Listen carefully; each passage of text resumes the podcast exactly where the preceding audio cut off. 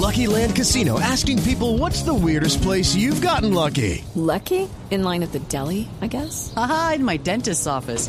More than once, actually. Do I have to say? Yes, you do. In the car before my kids' PTA meeting. Really? Yes. Excuse me, what's the weirdest place you've gotten lucky? I never win and tell. Well, there you have it. You can get lucky anywhere playing at LuckyLandSlots.com. Play for free right now. Are you feeling lucky? No purchase necessary. Void where prohibited by law. 18 plus. Terms and conditions apply. See website for details. Germán Arias es integrante de la Comisión Reguladora de Comunicaciones, Comisión de Regulación de Comunicaciones de Colombia, que ha expedido esta nueva norma.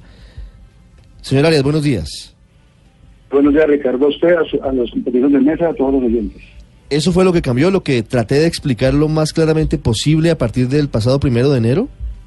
Sí, señor, yo le explico, le, le complemento un poquito lo que está diciendo. En Colombia existía una definición de banda ancha, que como usted dice era de un megabit por segundo de bajada, y 512 KB de subida, lo cual es básicamente nada. Lo que hizo la CRC fue volver a definir la banda ancha para Colombia, y la puso en 25 megabits por segundo de bajada y 5 megabits por segundo de subida. Sí, pero, pe- pero perdón, interrumpo, doctor Arias. ¿Qué es bajada y qué es subida? Ah, bueno. Buena Cuando pregunta, usted que, baja, pues- baja un video de internet, está bajando información. Ok. Entonces esa es la de bajada. Está marcado un link. Cuando usted descarga un programa, por Cuando, ejemplo, eh, descarga una Exacto. cosa de Sí. Netflix, ¿no? está bajando. Una película. Y cuando sube un video está Cuando subiendo. sube un video, Sí. es uplink, que es subiendo. Entonces, Ajá. como la gente baja mucho más de lo que sube, Sí. entonces, entonces por eso es que la definición es asimétrica, 25 de bajada y 5 de subida. Ya. esa definición por sí misma pues no parece tener ningún, ninguna, ningún, ningún impacto, pero sí lo tiene. ¿Qué es lo que estamos buscando? Incentivar la oferta, que los operadores ofrezcan servicios realmente de banda ancha. No es que no puedan seguir ofreciendo servicios con menos velocidad, no. Solo que aquellos que los denominen banda ancha tienen que cumplir con esos requisitos. Esa, eso es la condición. Puede poner el nombre que quiera, puede ponerle acceso ya lo que quiera. Pero si los llama banda ancha, debe cumplir con estas velocidades. Sí.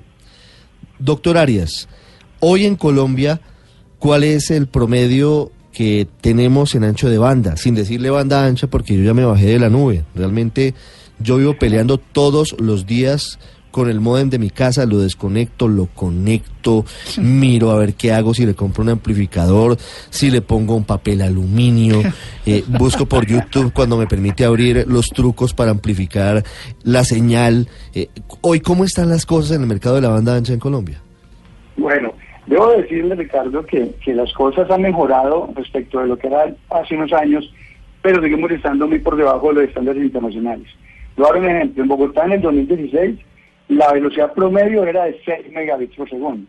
Hoy está en 10 megabits por segundo. O sea, hemos casi que duplicado en dos años esa velocidad.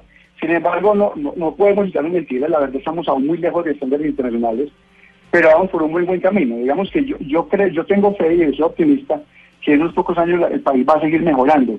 Lo que pasa que para eso se requiere, primero, muchas inversiones, eh, especialmente porque las grandes velocidades requieren, en muchos casos, fibra óptica. Y no, en Bogotá, por ejemplo, la- aún, aunque aún muy buen despliegue de fibra óptica, no en todos los apartamentos o edificios se puede poner fibra óptica. El caso de mi edificio, donde yo vivo, afortunadamente tengo fibra óptica y tengo una conexión de 150 megabits por segundo de bajada, lo cual es una verdadera banda ancha. Pero eso tiene aún costos altos. Entonces, lo que estamos viendo es que la velocidad sí sube, pero las tarifas no tanto. Eso es bueno. Me explico. Cada vez los operadores fijos ofrecen mejores planes a tarifas más razonables. Seguramente 25 megas vale más que 10, pero ya las diferencias son muy pequeñas. Entonces yo lo que, lo, lo que creemos es que con el paso del tiempo los precios van a, puede que suban, pero no tanto, pero sí van a mejorar la calidad de los servicios. Claro, ¿por qué, por ejemplo, en algunas zonas de Bogotá dice usted que no puede llegar la fibra óptica? Le doy un ejemplo. Eh, nosotros el año pasado la Comisión de Regulación expidió el reglamento interno de telecomunicaciones que se llama REITEL. Ese reglamento es como el de energía. Lo que pretende ese reglamento es que las construcciones nuevas se hagan con suficientes ductos para que soporten el acceso a varios operadores. Las construcciones actuales no tienen esa- esa- esas- esos estándares. Entonces, cuando llega un operador a meter su cable, viéndolo así como muy, muy, no tiene por dónde meterlo. O sea, no hay capacidad en el tubo para meter un cable de fibra óptica. Esos cables son delicados. Entonces, en muchas ocasiones, es por temas de infraestructura, de construcción de edificios, y en otros porque, porque la- para el operador no es rentable llegar a ciertas zonas, pues por el tema del precio. Y recordemos que es un mercado abierto en competencia y pues eso es lo que actúa. Pero digamos que ya un buen despliegue en Bogotá, en Medellín un poco más, en Cali también, pero aún estamos muy lejos de fibra óptica en, en municipios pequeños o alejados. Sí. Comisionado, usted dice que puede que suba un poquito el precio si yo por fin accedo al sueño dorado de la banda ancha. ¿Hay regulación de ese precio o el mercado lo va a definir o los operadores eh, lo van a hacer? ¿Cómo va a funcionar? Los precios en Colombia de banda ancha no son regulados por una razón muy sencilla, porque primero debe actuar la competencia. Si cuando la competencia se dé y no hay una, no hay una, una reacción en los precios suficiente, la comisión podría pensar en regular, pero digamos que no es el escenario actual ni es el escenario deseado. Nosotros creemos en la libre competencia y creemos que es suficiente para regular los precios. En banda ancha y en servicio de internet pasa eso, tanto en vivo como en móvil. Vemos que los precios son, son normales, no, no tienen incrementos sustanciales y creemos que con el tiempo antes van a disminuir. Por lo tanto, no se requiere intervención. Claro, la, la oferta y la demanda y entregar realmente banda ancha seguramente va a hacer que los operadores tengan promociones y baje el precio al usuario final. Mire, y los que hasta ahora tenemos los planes normales de bandita ancha, que no es la que, la que es eh, habitual o estándar de 25 megabits por segundo de bajada, ¿vamos a tener algún cambio? Pues no, no por la definición, le soy sincero. Cuando compró un, servicio hace un año antes de tener esta nueva definición, pues la definición era de un megabit por segundo y eso es lo que vendían como banda ancha. Lo que pasa es que lo que usted tiene hoy que no es banda ancha, pues ahorita no la van a poder llamar banda ancha, van a llamar acceso a internet seguramente. Entonces, eso parece muy simple hablar de la definición, pero lo que, hemos- lo que hemos visto por experiencia es que los operadores sí reaccionan a eso, porque ellos quieren vender banda ancha, no quieren vender servicios de internet solamente para que se haga una diferenciación. Le doy un ejemplo. En esta resolución también hay una definición de ultrabanda ancha, que es de 50 megabits por segundo de bajada. Ya existe en Bogotá velocidades ultra, de ultrabanda ancha. Si algún operador quiere comercializarlo con ese nombre, deberá cumplir con los 50 megabits por segundo de bajada.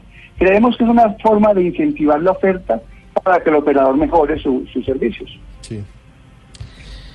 Comparativamente, comisionado Arias, y ya para finalizar, ¿cómo está Colombia en materia de, de conectividad de ancho de banda frente al resto del mundo? Pues estamos atrasados. Eh, si uno se compara con países eh, que son los mejores del mundo, pues estamos muy lejos. Singapur, los países orientales, incluso Europa, ya tienen velocidades incluso de un gigabit por segundo de bajada.